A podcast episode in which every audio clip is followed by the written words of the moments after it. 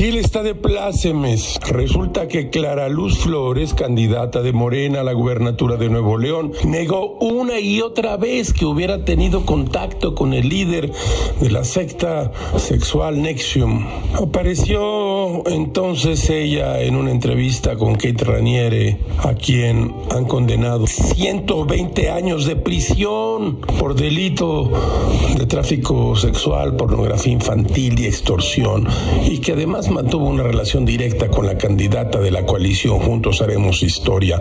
O el azar, o la mala suerte, o la mala pata, o la mala cabeza. Yo nunca, yo jamás, yo ni lo conozco. Luego una entrevista con Azucena Uresti, le dijo que solo había asistido a un curso de autosuperación. Y luego moles, sopas, una entrevista larguísima donde ella parece que le pide trabajo al miserable de Ranieri. Ella, la candidata a gobernar el estado de Nuevo León. La revista Proceso ha dado a conocer esa entrevista y Clara Luz Flores habla con Kate Raniere, no sin algunas gesticulaciones, no sin pedirle y darle cuentas acerca de cómo va a gobernar.